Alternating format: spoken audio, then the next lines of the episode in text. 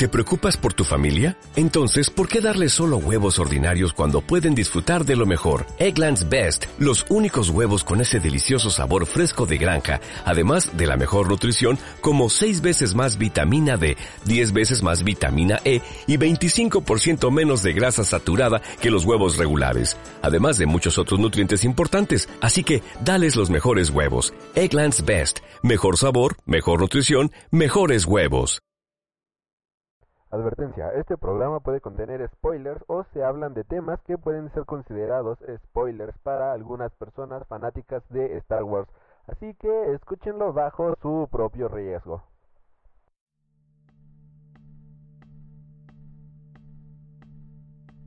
Otro día más en la capital del imperio. Te levantas, desayunas, te arreglas y corres felizmente hacia tu lugar de trabajo, escuela, estudios, reunión, lo que sea que vayas a hacer ese día y te encuentras nada más y con nada menos que un tráfico de la fregada, el metro atascado a más no poder y un bebé llorando que se acaba de hacer del baño. Todo eso es tu día a día aquí en la capital del imperio, pero no te preocupes más porque ya llegó Freak Noob News Podcast, tu podcast de cómics, animes, series de televisión, música, videojuegos, películas y mucho, mucho más. Todo esto en Freak Noob News Podcast. Recuerda buscarnos a través de iTunes como Freak Noob News y a través de iBox como Freak Noob News. Nosotros somos Freak Noob News y recuerda que este es el podcast hecho de un fan para el mundo.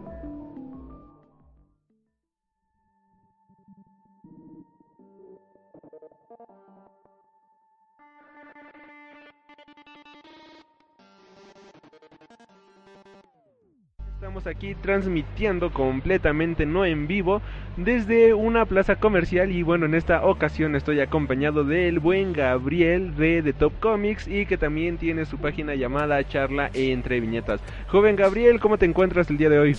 Muy bien estar contigo Aldi después del día de, de Volver al Futuro. Que pues todavía no tenemos patinetas voladoras, pero por ahí vamos, creo. En fin. Y bueno, ahorita este pues acabamos de ver aquí una una ¿cómo se llama? el DeLorean eh, que, que, aquí está exhibido en esta plaza y pues estuvo bastante divertido, estuvo bastante pachón, ya este las fotos las pueden ver en mi Instagram o me imagino que en el perfil de Gabriel Chávez que les voy a pasar algunas. Así que este antes de empezar con el tema de esta semana, joven Gabriel, a ti del 1 al 10 ¿cuánto te gusta Volver al Futuro? Un 9. ¿Por, por, por qué o por qué tanto? Bueno, es que mm, así me gusta mucho, pero no para al nivel de las películas de Marvel. O sea, no soy tan fan de Volver al Futuro, pero sí me gusta. Y, y obviamente da una emoción ver al DeLorean aquí estacionado y subirse y viajar al futuro. Aunque prefiero una TARDIS. Bueno, creo que cualquiera preferiría una TARDIS en su santo juicio. Y bueno, otra cosa es que una cadena de cines de aquí en México sacó a la venta el Pepsi Perfect. Y pues ahorita como que ya se están agotando, están escaseando y pues ya hay varios revendedores en internet, o al menos yo vi uno que estaba vendiendo la Pepsi Perfect en 300 pesos. Joven Gabriel, ¿tú qué opinas de estas prácticas, ya sabes, mmm, acaparadoras? Está pendejo porque también luego en, la, en las de Star Wars, cuando fue la preventa para la función de medianoche, en Estados Unidos ya estaban vendiendo un vuelo que te costaba 10 dólares en 200 o en 300 dólares. Es universal este pedo de la reventa. Ok, yo iba a mencionar el problema de Star Wars, pero no lo iba a meter justamente ahorita. Pero bueno, ya empezando con el tema de esta semana, queremos hablar de cómo hemos estado esperando la película de Star Wars y al menos cómo ha sido este conseguir los boletos, qué es lo que esperamos de la película y todo esto. ¿Tú ya tienes los boletos? No. Hasta el mediodía y, y si hay función en la mañana, pues ya los compraré, güey. No tengo presión. Aquí pueden ver cómo se está rompiendo una amistad en este momento. Joven Gabriel, ¿te puedes retirar de mi mesa, por favor? Lo dice el que no ha visto el tráiler, pero bueno. Que lo, ya lo oyó, pero no lo ha visto, entonces no cuenta. No, no he visto el tráiler, no pienso ver el tráiler y lo oí porque me gusta ver las videoreacciones de la gente, así que este me gusta ver las videoreacciones como incluso hay unas personas que lloran viendo el tráiler y se emocionan bien cabrón y yo nada más veo sus expresiones y oigo la musiquita y es de ah, siento el nudo en la garganta de tan solo volver a escuchar estas viejas melodías que recuerdan a mi infancia. ¿A ti no te provoca nada de esto? Realmente sí me emocioné, no hasta las lágrimas, pero tengo una duda. A ver, si no has visto, lo, eh, nada más oíste el tráiler, si todas las videoreacciones que conozco tienen en la pantallita el tráiler para que veas en dónde van, o sea, ¿cómo es que los ves y no los ves? Ah, eso es porque pongo justamente el iPad con el cual estamos grabando, lo tapo en la media pantalla y ya nada más veo sus caras, joven Gabriel. Todo tiene solución en este planeta. Pero no cuento si ya lo oíste, es como ya verlo, güey. No, porque así solamente me estoy imaginando lo que está pasando, pero no estoy viendo realmente lo que está pasando. Así funciona la mente de joven Aldrich, como el que vio cuatro veces Fantastic Four. Pero que nunca vio la película que todos vieron. Nada más en su mente ya ve. Y bueno, este. Yo, bueno, para así hablando del tema, mi odisea para conseguir estos boletos de medianoche de Star Wars, pues fue la siguiente. Creo que ya te la conté a ti, joven Gabriel, pero pues a ustedes no se las he contado, así que. Yo me desperté tempranito el lunes en la mañana, bien feliz, contentito, me bañé y todo eso y me metí a ver ahí en la página, bueno, en la aplicación de Cinépolis a ver si había boletos todavía. Una mentada de mala Cinépolis que para los que tenemos el iPhone 4 con iOS 7, ya no puedo sentar la puta aplicación, no mamen. Bueno, es que el iPhone 4 ya no lo quieren ni los pájaros para hacer sus nidos. Así que, joven Gabriel, tú tienes la culpa por tener un iPhone 4. O sea, también no seas así. El punto es que yo bien contentito me metí a una función que decía 12.1 y tenía boletos. Algunos boletos, pero dije, pues quedan como 40 boletos disponibles. Pues sí alcanzo, ¿no? Ya agarré, fui hasta allá y toda la cosa. Y llego y ya no había boletos en la sala 4D. Y me quedo de... A la mierda. A esa sala ya había entrado en IMAX. Pregunté si había en IMAX. Pero nada más había en las hileras de abajo. Y la verdad es que no me gusta mucho cómo se ve en las hileras de abajo de Perisur. Así que dije... Diablos, este... Otro cine, otro cine. Plaza Universidad. ¿Tienen boletos para la medianoche en 4D? No, ya no hay boletos en 4D. ¡Puta madre! Corrí hasta Forum Buenavista. No, ya no hay boletos. Bueno, sí había unos, pero estaban dispersados. O sea, no estaban juntos. y nosotros queríamos cuatro boletos. Así que este pregunté en IMAX, pero en IMAX sí había, pero después recordé que cuando fui a ver la de Godzilla descubrí que esa no era una sala IMAX, sino que era una macro XC convertida en IMAX, nada más porque cambiaron el efecto de sonidos de para una IMAX. ¿En buena vista? ¿Decían eso? Sí, de hecho la pantalla no es del tamaño de una IMAX, es del pantalla de una macro XC, incluso todavía tiene los asientos de macro XC y ya nada más pusieron un parche que dice IMAX. Qué mamada. Sí, pues recordando esto, pues fue de, eh, no, otro cine, otro cine. Y yo ya estaba a punto de comprarme mi litro de helado y ponerme a llorar. Y fui hasta, ya dije, bueno, pues ya aunque sea una función normal, una cerca de mi casa. Y ya este, por ahí cerca, pues de la Free Cave hay un cine que es Torres Lindavista.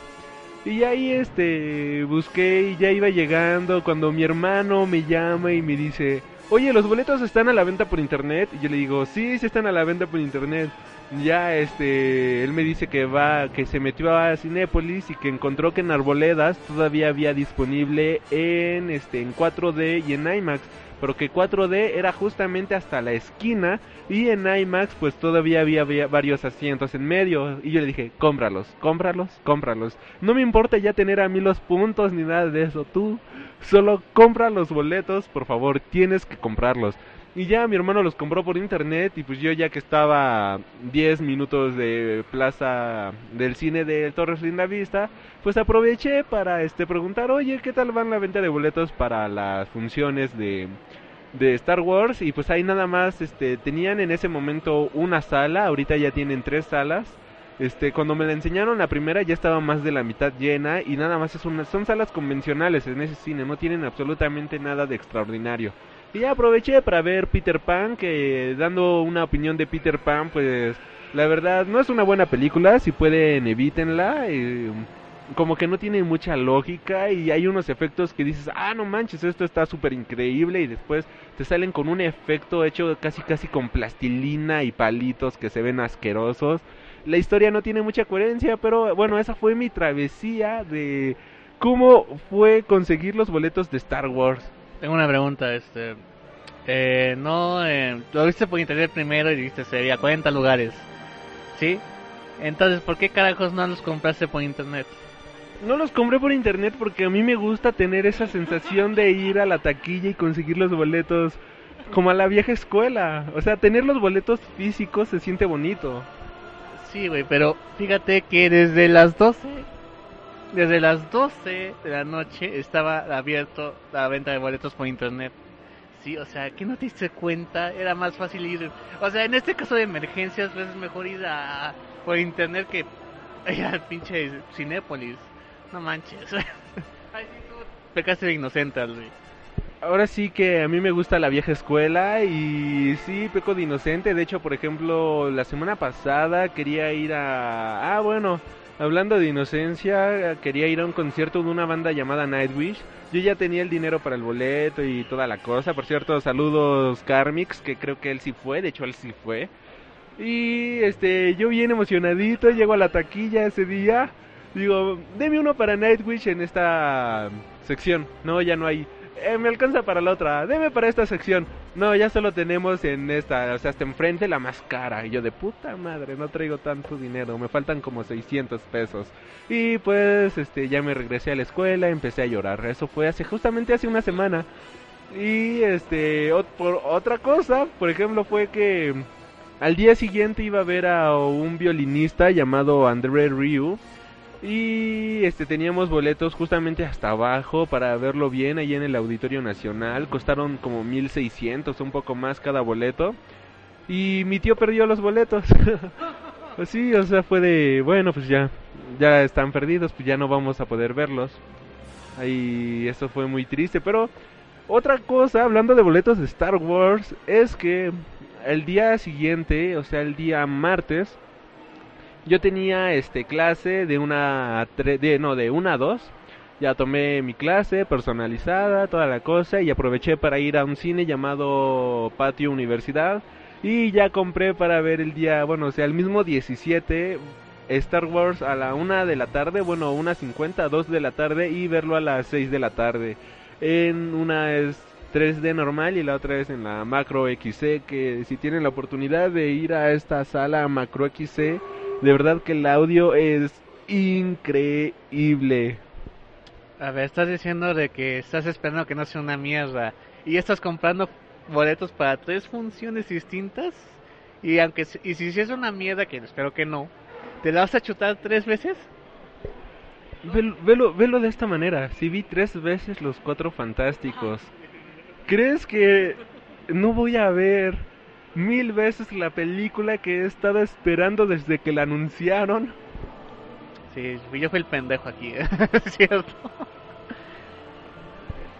Te digo, Star Wars, hablando más a fondo de Star Wars, era una película que al menos a mí desde antes de entrar a la primaria veía la trilogía original, no sé, unas tres veces por semana veía una tras otra tras otra y yo quedaba completamente fascinado, me sabía los diálogos, me sabía porque ahorita honestamente como que ya ya no me lo sé bien, todavía me acuerdo de muchas cosas y estaba fascinadísimo con todo lo que veía ahí en la pantalla grande, quedaba mi mente explotaba por completo cuando veía el halcón milenario, cuando veía todas estas escenas del espacio, cómo explotaban las cosas y las navecitas y todo eso yo estaba encantado, estaba fascinado. Me acuerdo que este Star Wars y películas como Dumbo eran, o sea, las veía una tras otra, tras otra, tras otra, tras otra, tras otra vez. Y después, ya estando yo en primaria, estrenaron el episodio 1 y pues a mí me gustaba, me fascinaba verla, o sea, era niño, era no sabía de muchas cosas y este, ahorita la veo y honestamente ya no me gusta tanto, o sea, digo tanto, pero todavía la disfruto porque como que genera esa melancolía, esa nostalgia en mí. Veo esas películas y sí es de, ah, qué bonito, o sea, qué bonito recordar como que mi infancia y me las veía todas, todas, todas, todas. Incluso ya la última película, la película de Star Wars, La venganza de los Sith o algo así esa película me acuerdo que fui, ya iba en sexto de primaria y fuimos a la función de medianoche y yo estaba súper emocionadísimo y veía ahí a la gente disfrazada, bueno, algunos disfrazados y fue genial, fue genial, fue que la segunda vez que, no, como la segunda, tercera vez que me quedaba así a, ver una película a medianoche. Y desde niño he sido así, super freaky, freaky, freaky. No sé a ti cómo, tú cómo viviste la trilogía, la, la nueva de Star Wars. ¿La nueva? o desde la vieja. ambas, ambas, ambas. Este, pues la verdad yo vi antes Volver del Futuro, Terminator 2, Terminator, la saga de la 1 y la 2, espérate. este, vi primero todas esas cosas antes de Star Wars. Creo que Star Wars me tocó como verla a los 14 o 15 años. No sé por qué. Es que mi familia no es tan friki como la, mi buen amigo Aldrich. Pero este, cuando la vi me, me gustó mucho.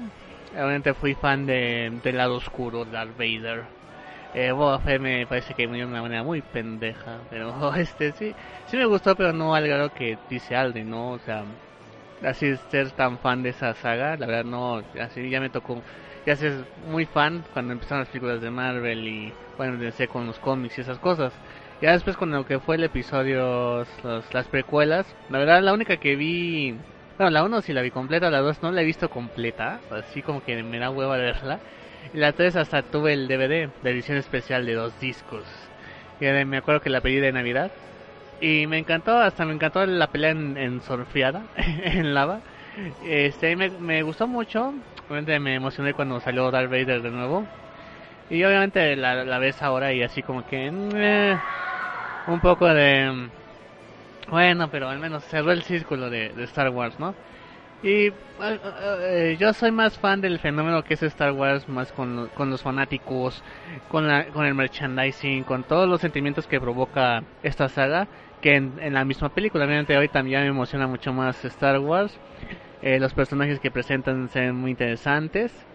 Y bueno, no soy tan fan para echarme la función de medianoche, pero pues sí, verla en el día de estreno sería lo más conveniente. Obviamente, ese día no, este, no, será de no abrir Facebook, no abrir Twitter, porque si no, eh, los spoilers va a estar bien cabrón. Entonces, este, creo que es lo más recomendable. Pero sí, me emociona mucho esta, esta secuela, esta nueva, este nuevo inicio de Star Wars, lo que ya son personajes nuevos, sin tanto, este, sin un, sin un detrás de, ¿no? Entonces sí será interesante ver cómo de aquí hacen una nueva trilogía estos ahora Disney que ya tienen los derechos de Star Wars. Hablando de eso y, bueno, yo antes, híjole, episodio 1 tenía incluso los juguetitos de los Podrisers o algo así que se llamaban tenía Anakin chiquito, tenía Darth Maul con su espadita doble, tenía todos estos personajes, incluso todavía conservo a Jar Binks, conservo a la princesa Padme, conservo así un buen de personajes que este de todas esas películas. Tengo a mi Yoda, incluso tenía a Mace Window, que ahora sí por cuestiones de tiempo y porque a mi mamá le fascina regalar los juguetes, saludos madre este, pues se perdieron muchos de esos juguetes, pero yo todavía alcancé a rescatar varios de estos juguetitos.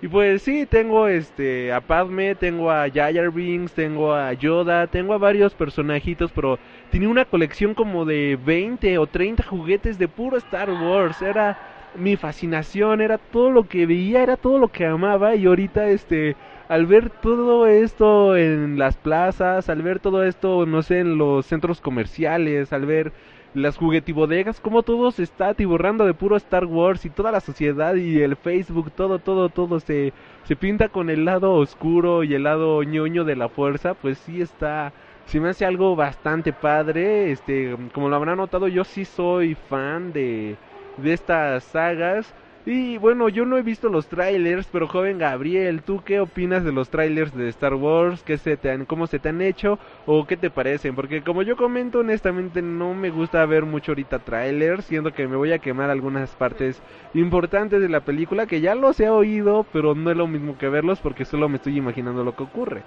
que es diferente. Así que joven Gabriel, ¿tú qué esperas de la película? Honestamente, ¿Crees que sea buena? ¿Crees que sea episodio 1 remasterizado? ¿Crees que sea esta nueva trilogía como que ya se quede como lo canon de Star Wars o qué opinas? para empezar, este tiene todo para ser buena. Obviamente inventamos, bueno, algunos inventaron madre cuando Disney compró Star Wars, pero este yo creo que sí le hizo creo que fue una nueva oportunidad para seguir con la saga. Con la mano de J.J. Abrams en la dirección pues puede salir algo muy muy interesante. Ya nos demostró lo que puede hacer con Star Trek.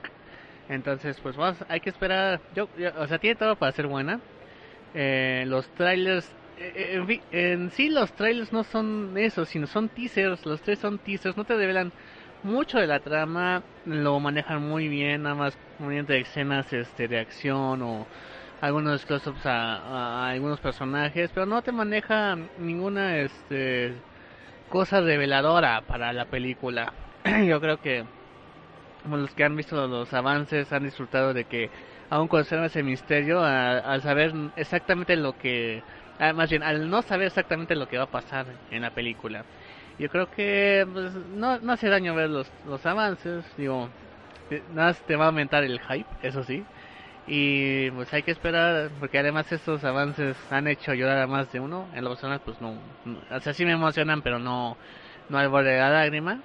Pero sí, este, se ve que va a estar muy nostálgico el asunto y que va a haber muchos treintañeros, este, treintañeros y los treintañeros llevando a sus hijos a las funciones de medianoche, así como, papá, ya me quiero dormir. No, chamaco. Tienes que ver esto, ¿no? Entonces, este, pues va a ser interesante eh, el, la atmósfera que va a crear Star Wars ya a partir de ahora. Ya vimos un poquito lo que pueden hacer las cosas geeks con las cosas geek con el mundo nuestro de Volver al Futuro, que ayer todo el mundo se acordó y que la verdad yo decía, ¿no? Que, que había muchos nerds de closet entonces, a ver si en Star Wars se abren más nerds de closet o que haya gente nueva que le guste la saga. Nunca he visto nada de malo que gente que no conocía Star Wars o que no conocían otras cosas, pues ya se vuelva fan por el hype y que ven la película y ya son super fans. No le va nada de malo. No sé por qué algunos tienen ese pensamiento de que ah, es que son posers, ¿no? O sea, no, o sea, eh, es interesante que ya mucha gente le interese nuestros gustos y que no seamos como un club exclusivo, sino que haya más gente para que haya más cosas como esta, que nos hagan más productos como los que disfrutamos y sea interesante ver uh, qué tan llenas están las funciones en, en este en el día del estreno y en medianoche. Hablando de cómo van a estar las funciones, pues bueno, van a estar obviamente atascadas de gente friki oliendo a sudor bien cabrón y todos disfrazados. Pero dejando de lado eso, porque yo me voy a incluir a ellos, este, Cinépolis, este, tengo entendido que tuvieron que suspender por un rato la venta de boletos en su sistema de internet, porque no, el sistema no aguantó la demanda tal. Igual este en Londres, eh, la una cadena que no recuerdo el nombre, igual tuvo que se, se les cayó el sistema, no aguantó, no aguantó por completo y pues ya este esto habla de cómo la gente está esperando Star Wars, algo que yo ya muero de ganas de ver y que me se me cuecen las habas es la famosa Star Destroyer o algo así, Star Killer, no me acuerdo bien del nombre, pero es esta nueva arma de destrucción masiva que creo que ya vimos en el póster que en la descripción dice que la ¿cómo se, cómo se llaman los villanos? Este la First eh, la First Order en su poder tienen un arma de destrucción masiva que no solamente destruye planetas, sino que pueden destruir un sistema entero. Yo cuando vi eso fue de, ah, no manches, es como la estrella de la muerte, pero renovado y aumentado a la décima potencia. Y después en el nuevo póster podemos ver algo así similar y resulta ser de que esta arma va a estar, este, bueno, la van a tener en un planeta que es de hielo y que de hecho pues el planeta es convertido en esta nueva arma y pues y algo que hemos visto en varias imágenes es a los Star Troopers que son de la nieve, así que las cosas van embonando en cada cosa y yo nada más ya muero de ansias por ver esta nueva arma de destrucción masiva. Yo no sabía eso, gracias por el spoiler. Otra cosa que igual me mama y que tengo muchísimas pero ganas de ver cómo lo van a desarrollar es que por ejemplo en unas tarjetas de colección que salieron este a la venta y algo que todo el mundo ha visto pero que nadie se ha dado cuenta es que... ¿Cómo, cómo se llama la chava y el negrito? Eh, Ren y Finn. Ren es la chava. Es que Ren aparece como Jedi y Finn aparece como rebelde. Y al que hemos visto con el, sable todo el tiempo es al, al chico negro, bueno, al negrito. Y a la chava nunca la hemos visto con el sable ni nada por el estilo. Así que esto puede ser como una un triquiñuela, un truco para como por ejemplo Han Solo en una de las películas que porta el sable, pero que pues él no es Jedi ni nada por el estilo, sino que nos estén mostrando nada más escenas con él con el sable para desviarnos de que la verdadera Jedi es esta chava. O sea, el que no ha visto trailer está más spoilerero que nunca. ¿Verdad, joven Aldi? Son datos básicos que cualquier friki debe de saber. no, ya te estás jalando bien bonito. o sea, no, yo no sabía del... O sea, sí sabía de la nueva historia de la muerte, pero no cómo se creaba o algo así. ¿Sí? O sea, cálmate a tu spoiler. Pero no nos escuchas, ¿eh? O sea, pobres, pobres, o sea, están así como que... No, no, no, no. Spoiler alert, alert. Y bueno, este, ¿tú qué esperas de la primera orden? Yo honestamente cuando veo las fotos me imagino luego, luego, no sé, los campos de concentración nazi o cosas por el estilo.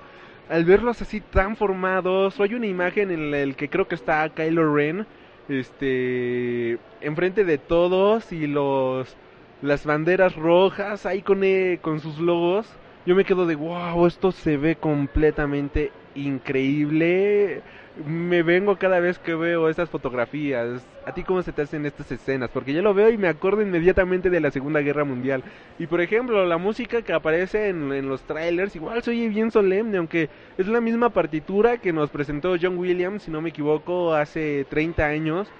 Pero como que tiene, bueno, obviamente tiene unos arreglos que hace que suene súper solemne, súper, súper solemne. Y, por ejemplo, vi un teaser, que eso sí lo vi, que porque vi que duraba 8 segundos en el que hay una chava y sobre ella van volando un chingo de naves, pero sí un buen, un buen de naves. Yo me quedé de, wow, no mames, esto es como la Segunda Guerra Mundial o algo por el estilo. O sea, yo me imagino a esta chava muerta de miedo y viendo cómo van pasando todas las naves encima de ella, todas las naves del imperio, todo este tipo de cuestiones. La verdad es que se ve bien brutal. Así que, joven Gabriel, ¿A ti cómo se te ha hecho todo esto? Perdón por si me estoy hypeando un poco, pero ¿cómo se te ha hecho esto? Dando miedo Aldi. Este, no, eh, en la primera orden me parece interesante que son como que continúan con el trabajo del imperio en la, en la saga pasada. De hecho ahí vemos a un personaje interesante que es Capitán Phasma, si no me mal equivoco así se llama. Que de hecho, si no me equivoco, es una de las primeras de estas como, como capitanes mujer que vamos a ver del lado malo de la fuerza en la pantalla grande. Sí, este, se me hace muy interesante ese personaje, ya quiero verla en acción. De hecho, no me acuerdo el nombre de esta actriz, pero también tiene un papel muy, un poco muy brutal en Game of Thrones. Entonces, este, supongo que por ahí la escogieron. Y esperemos que no sea una Boba Fett, sino que sí rompa madres y que sí, no, no nada más porque su traje esté chingón, sino porque sí nos muestra el carácter de un personaje femenino. Algo que hay que recalcar es que tenemos la protagonista femenina de los buenos, que es este Ren, y la protagonista, bueno, aparte de los protagonistas malos, que es este, este Capitán Phasma. Y la primera orden, pues lo que quiere es continuar lo que, quería el Imperio, lo cual este será interesante. Ahora, si, si Kylo Ren sí va a ser el mero malo o alguien detrás, o cómo se formó esta primera orden, todas esas cosas que a lo mejor en la película va a explicar o va a haber otro canon de cómics y libros que lo van a explicar en algún momento. Pero sí esperamos que los villanos sean unos hijos de puta.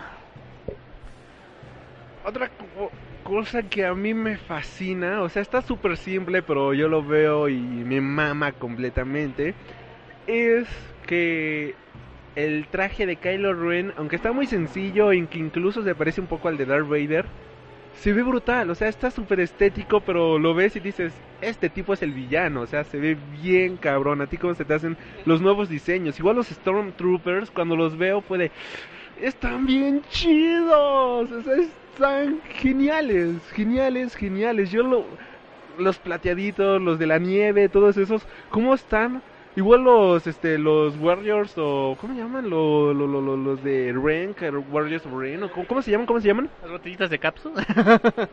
No, no, no, hay otros, otros. Bueno, ponle los que se parecen a Boba Fett. Ah, no sé. Que incluso este la gente, mucha gente cuando pasaron estas imágenes, muchos decían, no mames, es un ejército de, de tipos como Boba Fett, son rebeldes o algo así, pero no, son como que los escuderos de...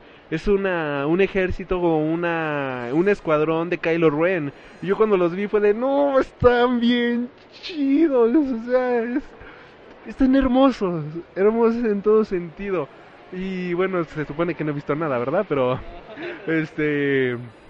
Joven Gabriel, ¿a ti cómo se te hacen los nuevos diseños? La nueva espada, mucha gente se quejó de que parecía una cruz invertida y que incluso salieron ahí teorías de conspiración, de, de que no, que estos son los Illuminatis y que esto es una seña del anticristo porque es una cruz invertida y cosas por el estilo. Y pues si es una cruz invertida y si es el anticristo, pues de mínimo vamos a disfrutar bien chido la película y ya después que nos cargue la verga, pero pues de mínimo ahorita disfrutar al 100% de Star Wars episodio 7. Así que joven Gabriel, ¿a ti cómo se te hizo eh, los diseños de los personajes? Hablando ahorita específicamente de los diseños. No, ¿sabes qué otra cosa estuvo bien chida? Bueno, primero habla de los diseños.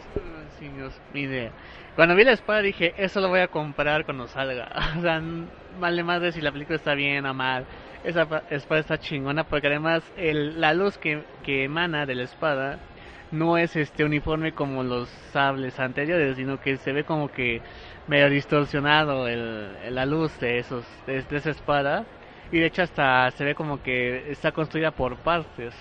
Entonces sería interesante eh, pues como eh, eh, de dónde sacó la espada. Y sobre los diseños pues es increíble como un, un ligero cambio al, al casco de los Storm, Stormtroopers este puede eh, tener, que tengan otra personalidad estos personajes no y ahora pues que ya no va a haber clones como era el canal anterior sino que ahora sí va a ser gente real digamos que que los reclutan y que sí son Stormtroopers. Es decir sí es gente.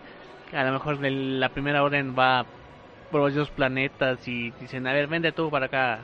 Tenemos este vales de despensa, ven, vente para nuestro, para nuestro lado, o sea, algo así. Sí. Ah, perdón, pensé que ibas a seguir hablando. Este. Otra cosa que igual está interesante de Kylo Ren es que el villano aparece con máscara en algunas escenas y también lo hemos visto en otras escenas ya sin máscara. O sea, lo vemos este.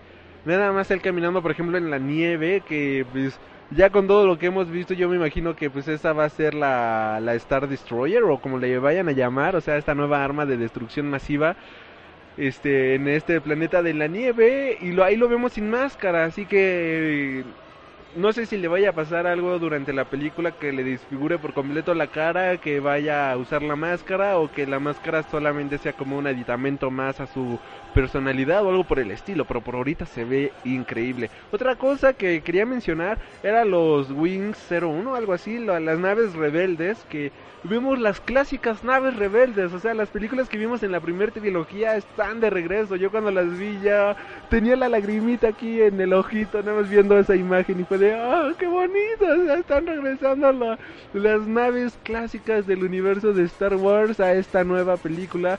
Y otra imagen que va para póster así gigantísimo en mi cuarto es la imagen en la que vemos uno, un esto, ¿cómo se llaman los trans, bueno, la- las navesotas en forma de rectángulo gigantescas? ¿Cómo, ¿Cómo se llaman? ¿Cómo se llaman? Un este, un Los Star Killers, no, no sé, no. Uno de estos naves de destrucción masiva porque está enterrada en un planeta como tipo Tatooine. Y yo me quedé de, wow, o sea, esto, esto está, ya, ya no puedo con esto, de verdad. Eh, Tengo la lágrima en el ojo, todo de ver esas imágenes.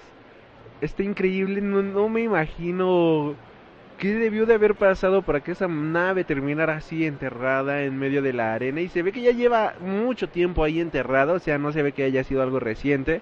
Y según eso se iba a explicar, creo que en el juego de Battlefront o algo por el estilo, que de hecho ya había un, juego en el que un personaje, un, Sith, justamente tiraba una nave de estas. Y este, pero como eso aparentemente ya no es canon, pues a ver cómo se tumba esta nueva nave. Igual el brazo rojo de Citripio, pues eso lo van a explicar en un cómic. Que digo es irrelevante y cosas por el estilo. Y a todo esto de Star Wars, que como nos ven que estamos muy felices, al menos yo estoy muy feliz hablando de Star Wars, este... También pues hay gente estúpida, hay que decirlo así tal cual, que hizo un boicot solamente porque el hay un los protagonistas de esta nueva película es una mujer y es un negro. ¿Tú qué opinas de esto? Es una jalada lo que hacen estos conservadores. Eso no, ni le va a afectar a la película, entonces no vale la pena hablar de eso. Lo que sí me gustaría hablar un poco es sobre eh, el reto que tiene este Star Wars, porque tiene que hacerla de continuación y de un nuevo inicio para Star Wars. O sea, no solo hay que complacer al fan antaño, sino atraer a nuevos fans. Entonces yo creo que esta película va a ser la de transición, en donde es muy seguro que nos vamos a despedir de los viejos personajes, porque admitámoslo, no podemos sostener esta nueva trilogía con los viejos personajes, no podemos abusar tanto de la nostalgia, sino que hay que uh, posicionar a Ren, a Finn, a Kylo Ren, a los que salgan, nuevos personajes que salgan, para que sean los nuevos preferidos por la audiencia y que ellos solos ya sostengan la historia de Star Wars. Si no, este, no podemos abusar de la nostalgia tanto. Y yo creo que sería el, sería el reto de esa nueva trilogía, ¿no? Que ya con sus propios personajes, este, a lo largo de tres películas que van a hacer y algunos spin-offs que estos sí ya estarán en el canon antiguo, eh, pues a ver cómo desarrollan, porque ese es el gran reto para, para estas nuevas películas y este y yo creo que lo que sí quería decir sobre Kylo Ren, yo creo que aquí más bien va a ser este J.J. Abrams va a tratar que Kylo Ren asuste con o sin máscara. Creo que es el gran reto. Que sí sea convincente el personaje, que sí sea malvado, ya sea que tenga puesta la máscara o no. Obviamente la máscara ayuda para intimidar, pero que también digas, ay cabrón, ¿qué onda con este güey sin sin que tenga el, la mascarilla puesta. Entonces yo creo que va a ser el reto. No creo que le vaya a pasar algo como desfigurarle la cara. Sería algo que ya habíamos visto en Star Wars. Entonces, más bien va a ser ese reto, ¿no? Que sea, que ya sea con o sin disfraz, este, de respeto y de miedo a ese personaje. Algo que yo tengo miedo y que sé que me va a romper el corazoncito es que siento que Han Solo y Chewbacca se van a morir en la primera mitad de la película o en la primera cuarta parte de la película. Siento que van a matar a estos dos personajes y yo voy a llorar en el cine ahorita de imaginarlo. Nada más estoy conteniéndome las lágrimas para que no me vea Gabriel llorar, pero sí siento que van a matar a estos dos personajes. Ahorita algo que ya me alivió la cosa es que este Mark Hamill ya está en las filmaciones del episodio 8. Él ya está en las locaciones. Pero si algo bien sabemos de las películas de Star Wars es que pues tienen la costumbre de que se aparezcan los fantasmitas. Así que puede ser de que su aparición sea nada más como fantasma, pero que realmente nada más este pues que realmente lo maten también en esta película. Yo me voy a poner a llorar, voy a no sé, no, no sé qué voy a hacer. Otra cosa que al menos yo no he visto, no he visto ninguna imagen de la princesa Leia y tampoco he visto ninguna imagen de este Luke Skywalker, digo de sí, de Luke, no he visto ninguna imagen de Luke, así que tengo entendido que no ha salido en los trailers. Tengo entendido de que, bueno, ya vi los pósters. No le he visto ningún póster. Así que, ¿dónde está Luke? Joven Gabriel, ¿dónde está Luke? Porque incluso salieron eh, varias, este, bueno, así memes de botellas de leche, bueno, de esos cartones de leche, que ahí aparece que buscamos a tal persona, que ahí aparece la foto de Luke y dice, se busca Luke, ¿dónde está Luke? Si tienes información de Luke, comunícate a tal lado, ¿no? Porque no hemos visto a Luke Skywalker en ni una sola imagen, nada, o sea, lo tienen bien escondidito al cabrón. Mira, este, de Leia ya la vemos en el póster y también sale muy... En Leia, ¿en qué parte del póster está? Porque entonces no la reconocí. Junto a Han, está en el póster. Ok, no la vi. Bien, y en el tráiler ya se ven en una imagen muy conmovedora, es decir, donde se ve abrazado de Han Solo. Entonces, así como que, así como el feeling bien cabrón, ¿no? y de Luke, pues, lo que se, lo que se supone que hemos visto de Luke es cuando hay un un güey con una capa, con un brazo robótico tocando a Artu. A se supone que ese es Luke, pero no se sabe. Y de hecho, teorías conspirativas muy babosas, pero digo, si no ha salido Luke es por algo, entonces hay que esperar a la película. Deje, dejemos que nos sorprenda la película, ¿no? Porque a veces pedimos tanto spoiler en ocasiones que ni nos damos cuenta. Entonces mejor ya cuando, cuando sea la película, cuando se estrene, pues ya poner podemos ver por qué carambas escogieron tanto a Luke. Y entonces será como que, ah, por eso, nos va a sorprender o nos va a decepcionar. Entonces sí será una, ya verla hasta en la película como debe ser, ¿no? Una cosa que es más o menos bien sabida, que no sé si está incluida en tus teorías de conspiración, pero ahorita hablamos de teorías de conspiración porque salió una bien buena con el nuevo póster es que eh, Luke va a estar desaparecido y como que las primeras partes de la película se va a tratar de dónde estuvo Luke todo este tiempo. Incluso este haya salido una mamada de que la primera orden, por ejemplo, este Kylo Ren que era un recolector muy cabrón de de cosas de, del imperio, de todo este tipo de cuestiones, o sea, un tipo todo traumado y que incluso él posee la máscara quemada de Darth Vader y cosas por el estilo. Y una cosa que habían dicho es que él igual este quería la mano, bueno, que tenía o estaba en busca de la mano que le había cortado a Luke Skywalker y cosas por el estilo. O sea, eso sí ya fue de wow. O sea, relajen un poco sus teorías, muchachos. Pero, ¿qué teorías tienes tú que nos puedas compartir? ¿O que has leído en internet? ¿O has oído de algunos otros frikis de otros podcasts? O a ver qué cosas. Espero que no sean spoilers, pero este teorías desde que Kylo y Ren, la chava, son hermanos. Teorías de que Luke Skywalker es Kylo Ren, lo cual está totalmente equivocado. Se ven que son güeyes que no habían visto trailers, ni posters, ni fotografías, porque ya sabemos quién es Kylo Ren y el actor quien lo va a interpretar. Entonces, no, ahí no, no. Otra cosa es que uh, Kylo Ren se quiere vengar de Luke. Ese sí estaría mucho más. Eh, eh, lógico porque como vemos eh, Kylo es un seguidor de Darth Vader. Entonces yo creo que sí puede ser por esa parte. Pero eso de que Kylo Ren es lo que igual que si dije no mames se ve que no han, se no han visto nada digo. No sé si me respeto por no spoilearse nada o mi vómito tan teoría tan pendeja pero bien. Algo así pero el de Kylo y Ren hermanos se me hace un poco como que puede ser eh no no se me hace tan deschavataro otra cosa, ahorita hablando de eso, yo también ya había visto eso de que Kylo Ren y Luke Skywalker eran la misma persona. Eso igual se me hace una jalada. De hecho, en la escena en donde está el negrito Finn, dices que se llama, este, en la nieve y que se ve que se va a dar en la madre con este Kylo Ren.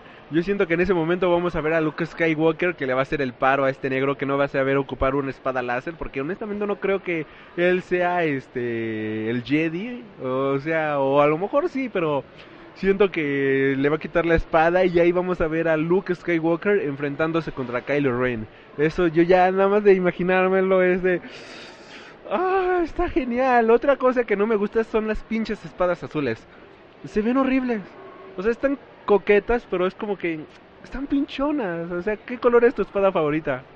Es que todo fan de Star Wars es parte del imperio, cabrón. O sea, muy poquitos son los rebeldes.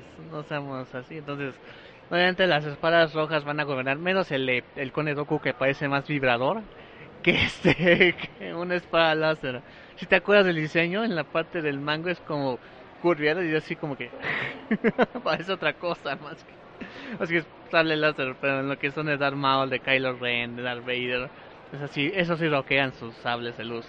Y sobre todo en, el de hecho en el ataque de los clones al final, ¿no? Las espaditas de colores, está de la verde, esa, esa escena.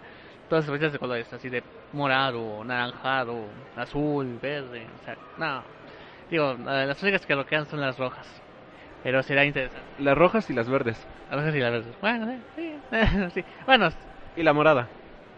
La morada ya no. pero este... No, eh, pero sí, yo creo que las espadas rojas sí roquean.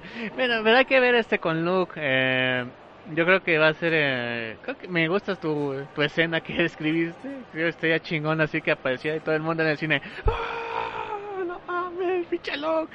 Así como Ah, lo que nunca fue Obi-Wan, que ya, ya, era un cabrón y de viejito, así de, madre, suéltala, vámonos. Así como que pongan ridículo a Kylo Ren, ¿no? Al ser el único Sith en pie o Jedi que maneja bien chingón la espada láser y que Luke le diga, ah, estás pendejo, vámonos sin entrenar. No, sería una escena muy, muy chingona para, para la película. Otra cosa, hablando de Luke Skywalker, es que he visto, bueno, hay igual este teorías y todo ese tipo de cosas que comentan que el maestro de Kylo Ren es nada más y nada menos que Luke Skywalker. Eso es la otra parte. ¿Tú qué opinas de esto? No, y le dijo, no, güey, ya no me gusta cómo enseñas, yo me voy por mi parte. No sé, güey. O sea, cualquier teoría ahorita es válida. Y será interesante cuáles se hagan realidad y cuáles no. Aunque esa teoría me gusta. Así como que el alumno rebelde y por eso ya no quiso... Este... Lo que ha hecho en el canon de, las, de los libros y cómics. Después del episodio 6, Luke ya abre una academia de Jedi. Ya empieza a enseñar a otras este, personas el, el, el asunto de la fuerza pero aquí como que el Luke ya no has hecho, o sea, fue el último Jedi Luke. Entonces, como que a lo mejor sí tuvo un alumno que se hizo rebelde y ya mm, puede ser, ¿eh? No suena tan descabellado tampoco. ¿ves cómo está bien genial hablar de todo este tipo de cosas? Y bueno, una jalada que salió es que el nuevo póster entre unos personajes hacen un triángulo, que mucha gente dice que es el triángulo Illuminati, y en medio de ese triángulo donde debería de estar el ojo, está justamente Han Solo y muchos dicen que no, que estas teorías conspirativas, que esto nos quiere tratar de decir algo o que son jaladas así por el estilo. ¿Tú qué opinas? Nada más, nada más una opinión rápida acerca de esto. Nada más digo que si los Illuminati existieran estaríamos mucho mejor en todo el mundo. Entonces, este, la verdad no creo que existan los Illuminati. De hecho estaría chingón que existieran este Blackboard, Richard, Doctor Strange, para que nos pusieran, nos pusieran un, este, un estate quieto y ordenaran el pedo aquí en la Tierra. Otra cosa que tiene muy grande Star Wars es el soundtrack. O sea, el soundtrack lo escucha, o sea, empiezas a escuchar las primeras las primeras este los primeros acordes, empiezas a escuchar las primeras notas y ya sabes inmediatamente que es de Star Wars la pieza que sea, el suite que sea, ya sabes que es Star Wars. ¿Qué esperas tú de la música de Star Wars? ¿O tú qué opinas, primero que nada, de la música clásica de Star Wars? Honestamente, John Williams es un maestrazo a la hora de hacer música y siento que estas son los diamantes que ya tienen su corona, este cabrón que hace música excelente. Ya, en la parte clásica de la saga, eh, había unos temas que eran un poco repetitivos. O sea, no digo que no sea chingón, pero así había temas donde repetía mucho la misma tonada. Entonces, sí, como que, bueno, ya es John Williams, te lo paso. en las precuelas, como que no hubo un tema significante, la verdad. Creo que hasta ahí fue desangelado el, el tema de las precuelas. Y bueno, en el último trailer, donde podemos ya ver, bueno, más bien oír una parte del soundtrack como esta versión remasterizada del, del tema de Star Wars, así como que con más fuerza, con más este, más lado oscuro, podemos decirle, ¿no? Aunque siempre estuve en mis fantasías chaqueteras que la que el soundtrack nuevo lo decía Hans Zimmer. ¿Decía Hans Zimmer? O sea, yo vi que, que para episodio 7 ya había sido Hans Zimmer o, o otro este compositor a cargo del soundtrack de las Star Wars yo siento que John Williams quedó perfecto. Yo por lo que he escuchado, la verdad es que es algo magistral, muy sublime, incluso muy melancólico que te hace recordar cosas de Star Wars y que al mismo tiempo tienes como que esa sensación de tristeza, tienes esa sensación de solemnidad. Y algo que dijo John Williams en una entrevista es que él se siente agradecido por haber sido la persona que continuó esta pieza, porque cuando ve las partituras, lo que él, él comenta es que es como reencontrarse con una vieja amiga, una vieja compañera, una vieja relación de amor que la cual este todavía tiene tiempo por seguir y que lo que va a continuar ahora va a ser algo igual de hermoso que lo que había hecho anteriormente. Así que después de escuchar estas palabras de un maestro, de un gran compositor que igual yo admiro demasiado, pues sí es bastante gratificante. Y Hans Zimmer igual es increíble haciendo sus partituras, es magistral la forma en la que él compone, es uno de mis compositores favoritos y no es que es mi favorito completamente por todo lo que ha hecho, los matices que tiene en cada película y todo lo que hace.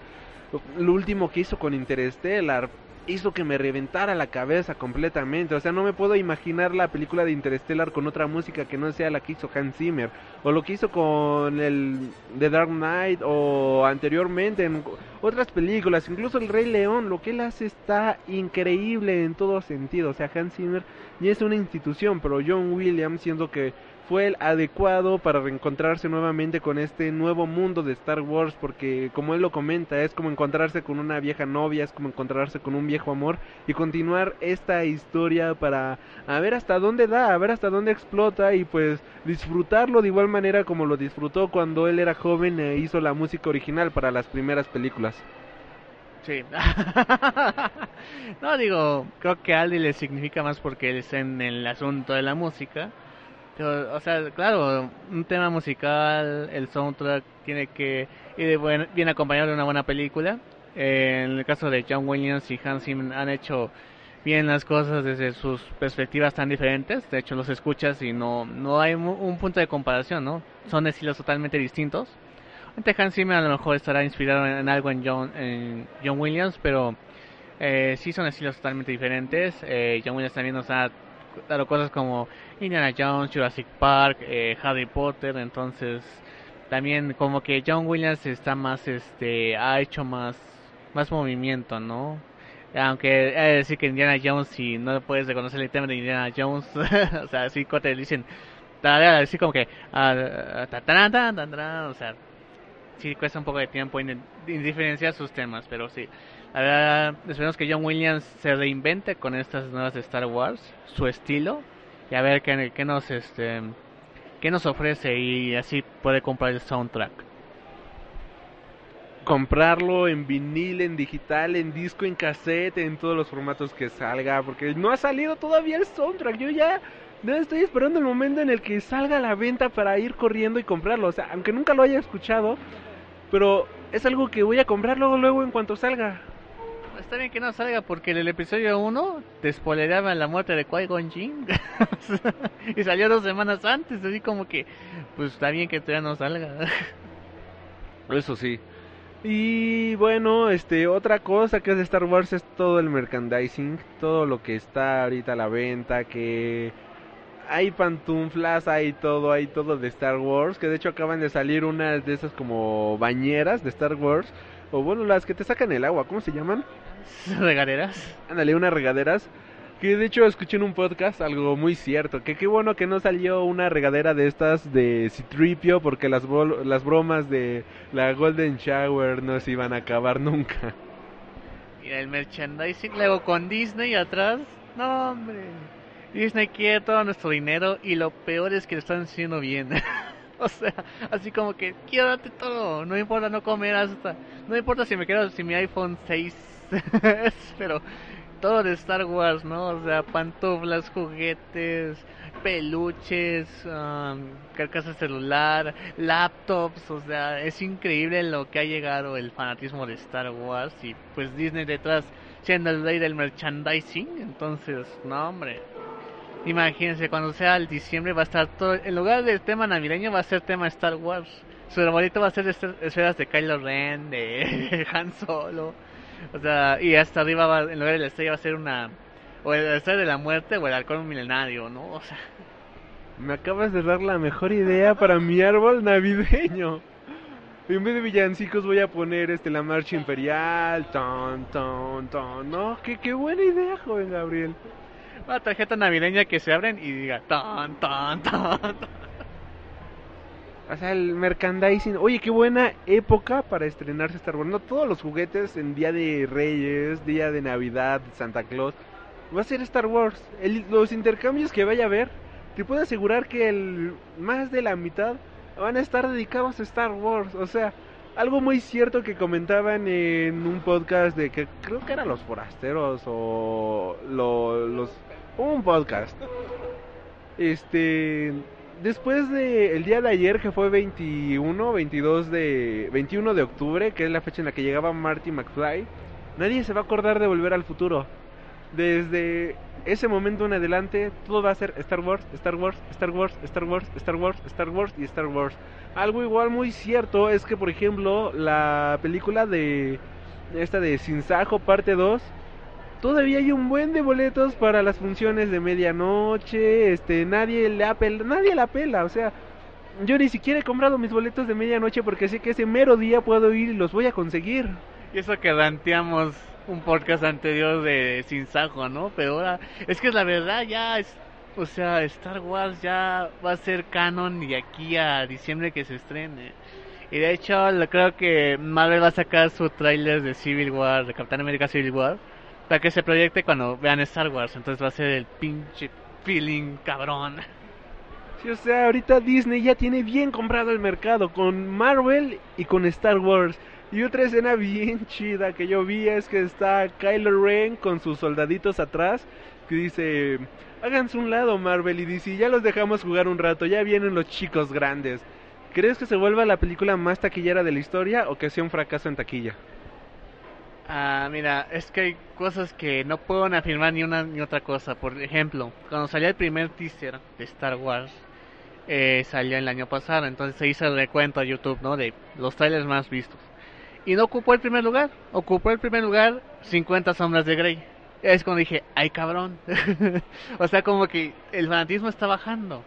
Pero ahorita Disney ha soltado poco a poco a cuentagotas todo de Star Wars. Y yo creo que está recuperando ese fanatismo, creando nuevos fans.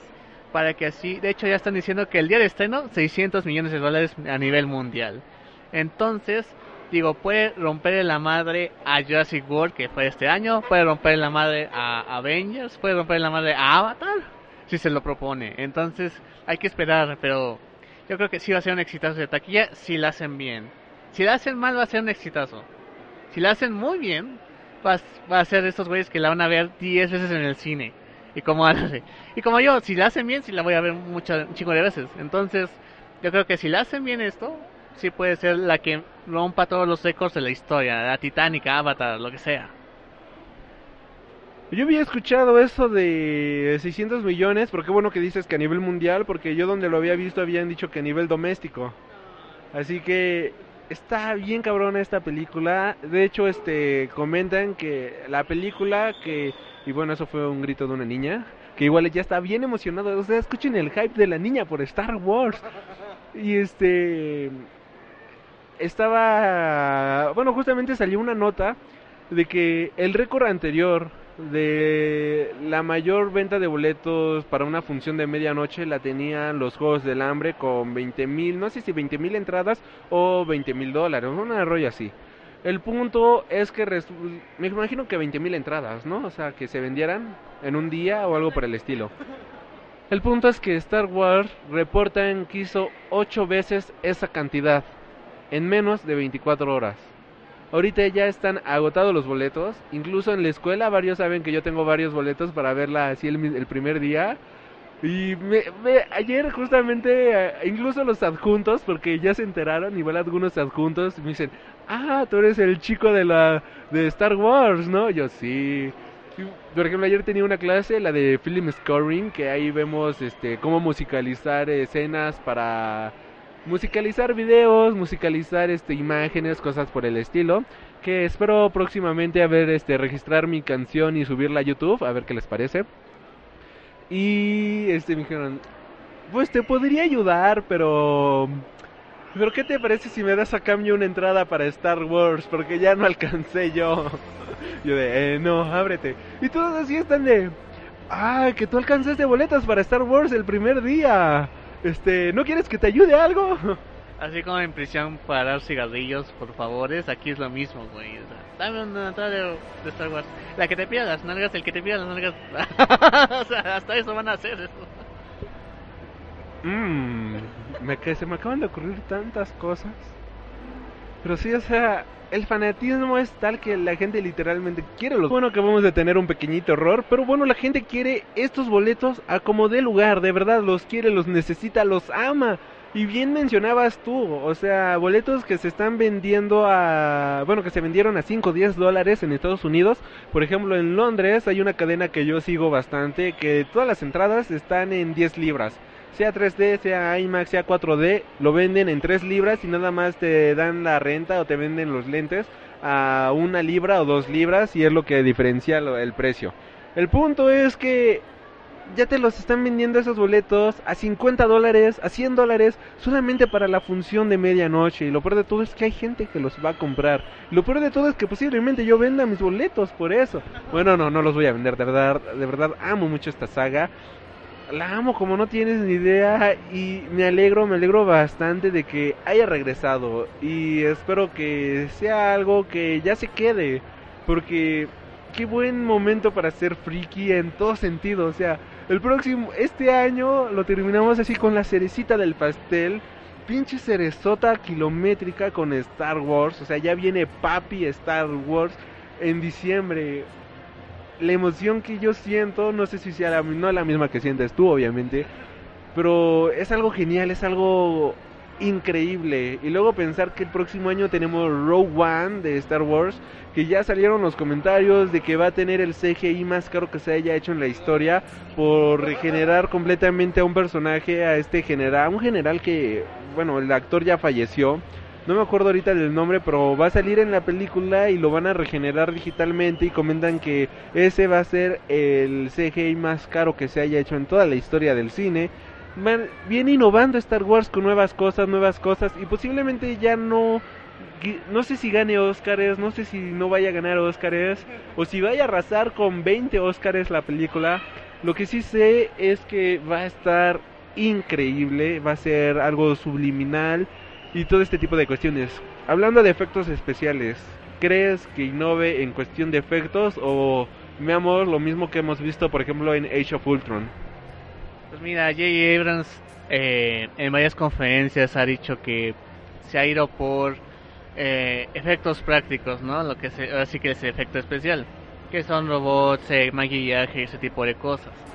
Ya las cosas que de verdad no se pueden hacer, pues ya recurre a lo digital, ¿no? Entonces va, de hecho el, el BB-8 es el robotito, sí existe el robotito, ¿eh? igual. De hecho se, en una conferencia de la D23 se vio al, al BB-8 en eh, metal y circuitos. Entonces, este, yo creo que va a ser una un descubrimiento, de descubrimiento de los efectos especiales, de los efectos prácticos, los efectos de maquillaje, de robots, esos que le gustan tanto a Guillermo del Toro.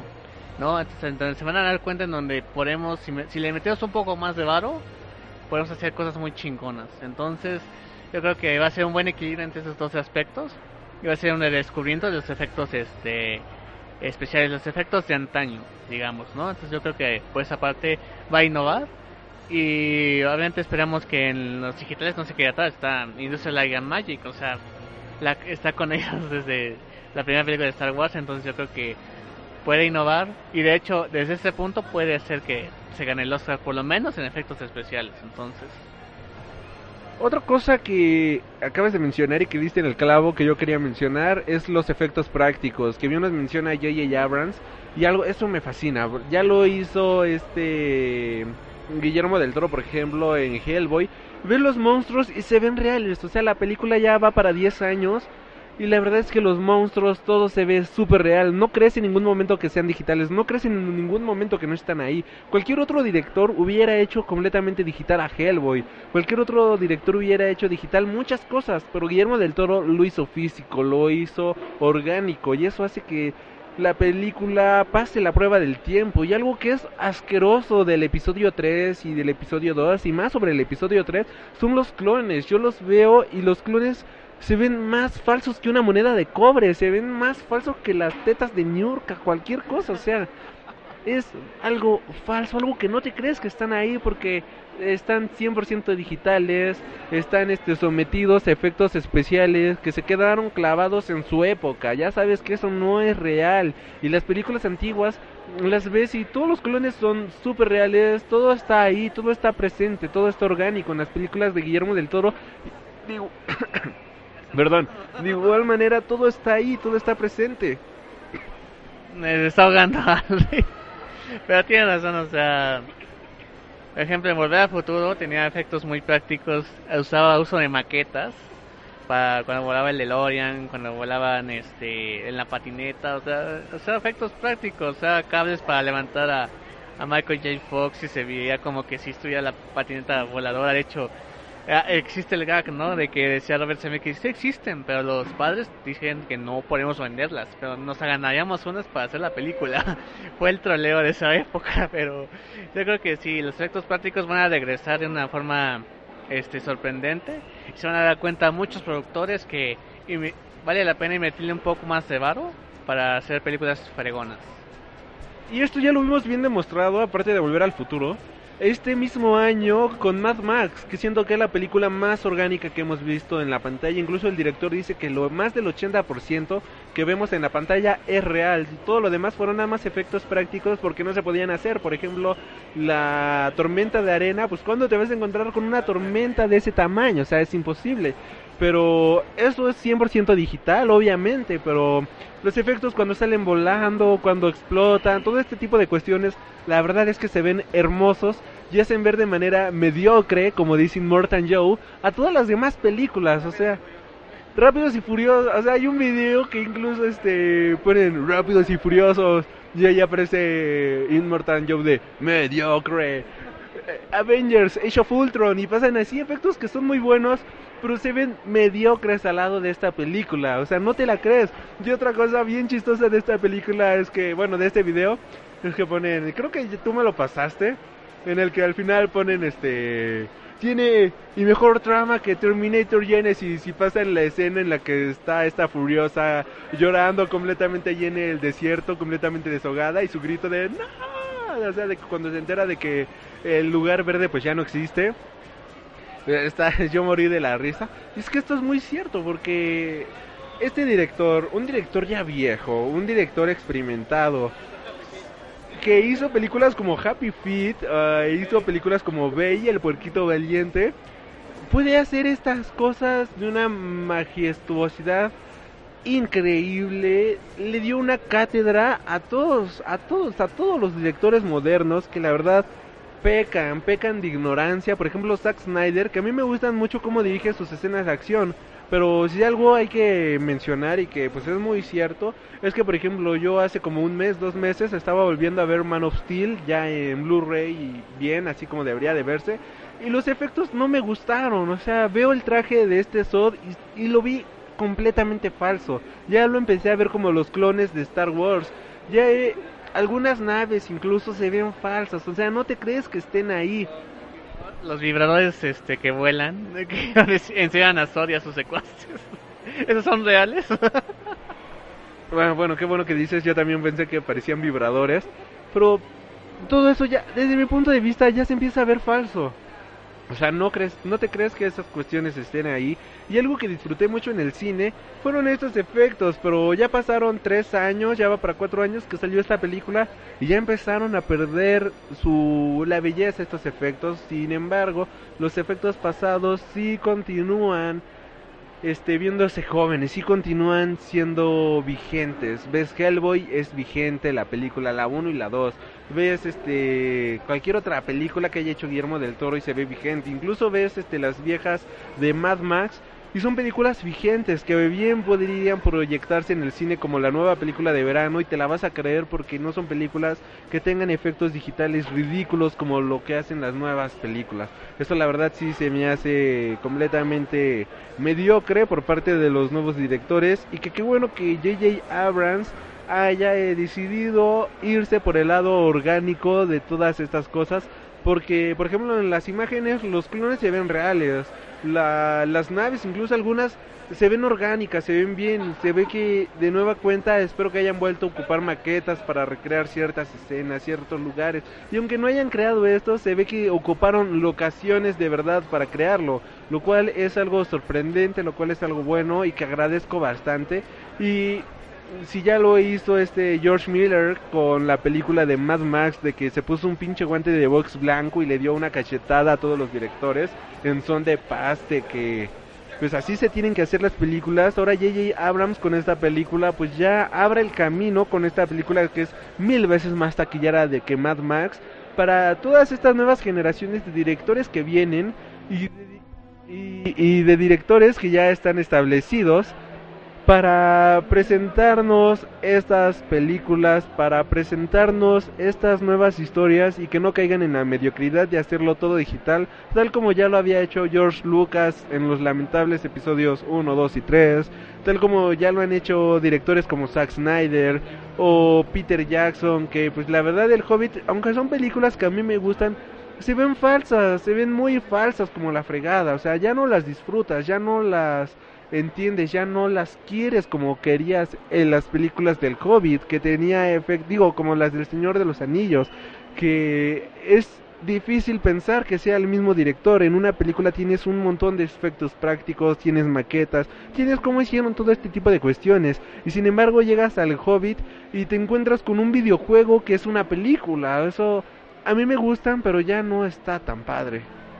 Yo no sé si te, no sé si sea verdad o leyenda urbana, donde según Ian McKellen, que la hace de Gandalf, eh, le tocó día de filmación en el set y al ver que todo estaba en verde, la pantalla verde, que con los que tenía que actuar eran este monitos, porque no estaban los actores o eran escenas con personajes CG, este se puso a llorar.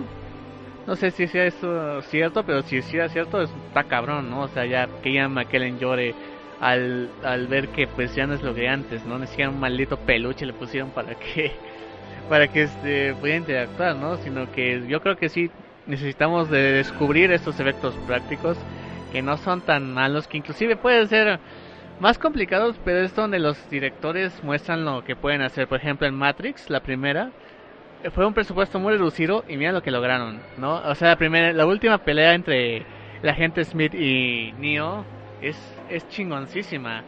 Y la comparas con la pelea de, la, de Matrix Revolution, que es una jalada de Dragon Ball. Entonces, así como que eh, poder este, tener esa, ese equilibrio en el presupuesto para poder hacer cosas eh, que no tengan tanto CGI, pero que al hacerlo con efectos prácticos se vean muy chingonas. Y eso lo vimos con Matrix, ¿no? La 1 y la 3 son totalmente distintas y prefieres mejor la 1 mil veces. Sí, porque ahora sí que la 3 ya es súper virtual, no se ve bien y la verdad es que la historia ya se diluyó por completo, o sea, ya la 3 la hicieron solo para sacar dinero y si no me equivoco la 2 y la 3 salieron el mismo año, si no me equivoco. Eh, eso fue muy descarado, más que ahorita las sagas que están dividiendo, las, la tercera parte la dividen en dos, y así en Matrix sí fue una jalada de vamos a sacar todo CGI, CGI, ¿no? O sea, que no mames, o sea, si lo que nos gustaban mucho era los efectos, la última pelea de Smith y Neo, que sería tan real, y, que los mismos actores hicieron, ¿no? O sea, había unas partes en donde decían ellos mismos y era una coreografía bien montada. Más que las jaladas de la 2 y la 3 y que en la 2 construyeron una pinche carretera en los estudios, pero, pero se ve muy falso al final, no mames. Ahorita que mencionas esto de, de Gandalf, eh, de Ian McKellen, que lloró en el, en el estudio, yo había escuchado el mismo rumor, la misma leyenda urbana, puede que sea cierta, puede que no, pero si el río suena es que agua lleva, o que se ahogó la orquesta, como dirían algunos, ¿no? Pero este, igual otra cosa de hablando del Hobbit que se me hizo un insulto fue por ejemplo las escenas de este Christopher Lee cuando está en el Consejo de los Magos bueno, cuando está ahí en el consejo, ahí en Rivendell, este.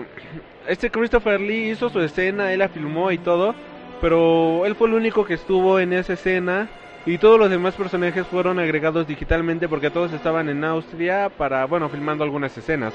Yo por respeto a este actor y por respeto a toda su trayectoria y por hacer una escena orgánica y bien hecha para todos los fans, hubiera llevado a todos a Londres para que se reunieran Gandalf, para que se reuniera este Galadriel, para que se reuniera Saruman, para que se reunieran todos, todos, todos, todos en esa escena. Incluso como foto del recuerdo hubiera sido épico tener a los elfos y a los magos ahí reunidos, incluso ahí meter a Radagast. Sí, hasta los Avengers, o sea, cuando se ven reunidos es que están juntos los Avengers, por eso se, se ven tan chingonas sus escenas, por ejemplo la escena de la fiesta, es muy chingón, es la favorita de muchos, es porque están los actores ahí reunidos y se la pasan bien. Y acá fue este nada más este Christopher Lee, que de hecho a mí sí se me rompió literalmente el corazón viendo esa escena, que está sentado ahí en el consejo y ves este las sillas blancas nada más con monigotes verdes y él diciendo sus diálogos y actuando y todo eso. De verdad a mí se me hizo un insulto por parte de Peter Jackson que hiciera esa pendejada. Eh, pero pues qué se le va a hacer, digo, la película ya está hecha y pues Christopher Lee ya está, ya se volvió energía cósmica, lamentablemente.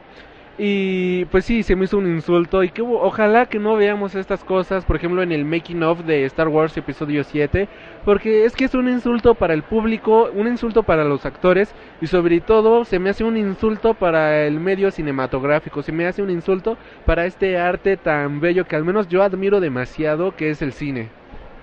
Estoy de acuerdo y que de hecho vemos eh, en las escenas donde sí actúan los personajes salen mucho mejor, se sienten más naturales que solo hablar con un palo con dos ojos.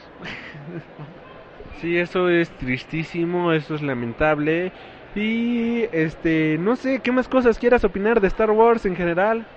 Pues solo esperemos que esté bien, que esté chida, que todo el hype esté bien fregón y que los que vayan a la función de medianoche se encuentren con muchos fans, que haya fotos que haya un buen espíritu de geek en, ese, en esas funciones y que sea el inicio de una nueva para Star Wars, una nueva era en donde ya más sean nerds, no solo los de cómics, no solo los de libros, sino que ya más nerds de Star Wars que inician las películas, que es lo que ha faltado ahora, que sagas que inician en películas, porque tenemos a Marvel que inició en los cómics, tenemos a los Juegos del Hambre Divergente, total que han iniciado en libros y ahora es eh, que si películas originales creen su propio fandom.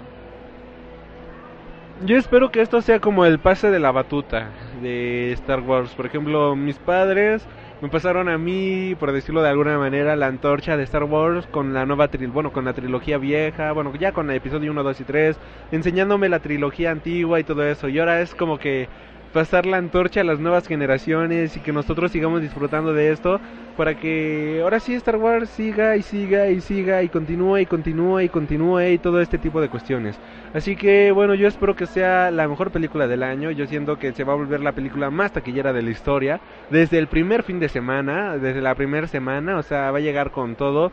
Y de verdad espero, espero con todo corazón que sea de lo mejor de este año. Tiene todo para hacer una buena película. Y aunque sea una mala película, yo sé que la voy a ver 20 mil veces.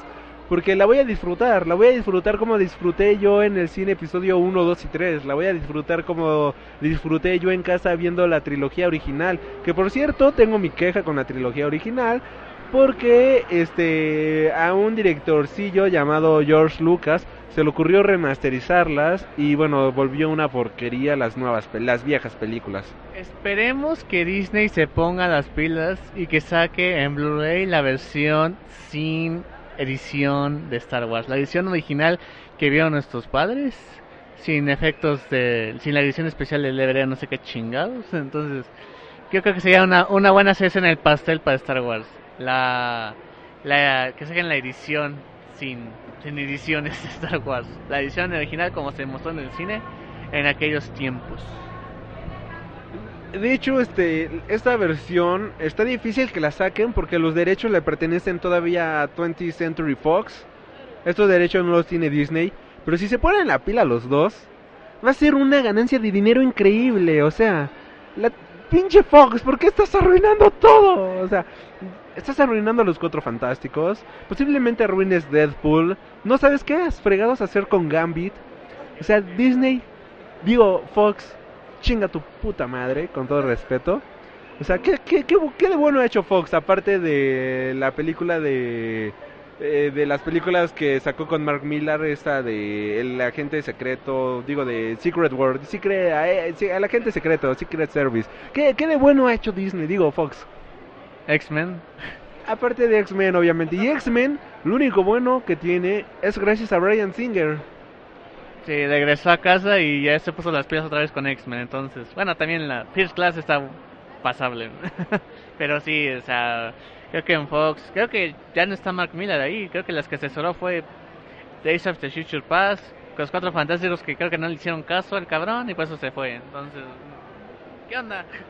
De hecho, esta este Mark Millar tenía ahí este un convenio, un contrato para que la película de Nemesis fuera hecha ahí en Fox. Me imagino que vio la asquerosidad que hicieron con los Cuatro Fantásticos y fue de, eh, bueno, yo me lavo las manos a la chingada con su pinche contrato, pinche Fox, hijo de la chingada, y ahora ya se fue con Warner. Y bueno, otra cosa hablando de Warner que yo sí quiero mencionar, aunque no va mucho con el tema de Star Wars, es que ya está confirmada la película de Godzilla vs. King Kong. ¿Qué esperas de esta película? Que sí se vean las putizas. Y bueno, yo no sé que, cómo la van a hacer, porque de hecho tengo entendido que va a ser en el mismo canon de la película que hizo este Peter Jackson. Y este, el King Kong ahí es una chingaderita y Godzilla es una cosa gigantísima, o sea, es algo enorme, bien gigante, así que pues King Kong le va a limpiar las muelas a Godzilla. No, lo tienen que rebotear a huevo y poner a King Kong de un poquito menos bajo que Godzilla para que el fuerte de King Kong sea la agilidad de moverse entre los edificios, treparse y moco, sí, estilo Atman, ¿no? Algo así. Igual este, bueno, como vienen las películas, en 2017 va a salir este School Island, después este en 2018 Godzilla 2 que de hecho algo que está bien genial es que tienen los derechos para utilizar a Mothra, tienen los derechos para utilizar a King Ghidorah y tienen los derechos para utilizar a Gamora, si no me equivoco, no, sí, ¿no? Gamera, Gamera, Gamera. Gamora es la de Guardianes de la Galaxia. la tortuga gigante. Y este y para 2020, 2019 vamos a tener eh, 20, me acaba de corregir este Gabriel, vamos a tener King Kong versus Godzilla. O sea, la verdad es que qué bonita época para ser friki, honestamente. O sea, tenemos Batman v Superman, tenemos Capitán América Civil War de Iron Man contra el Cap. Daredevil la segunda temporada va a ser contra Punisher, entonces para 2020 Kong contra Godzilla madrazos, quiero ver madrazos. Eso es lo que todos queremos ver. O sea, a nadie le importa la historia. A nadie. Lo único que queremos ver es golpes y acción pura. Acción, acción, acción. Y pues ojalá lo hagan bien.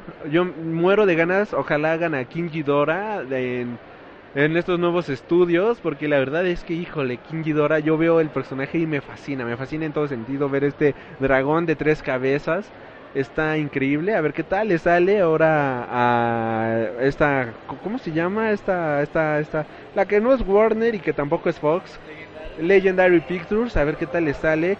Y pues cerramos el podcast aquí, joven Gabriel.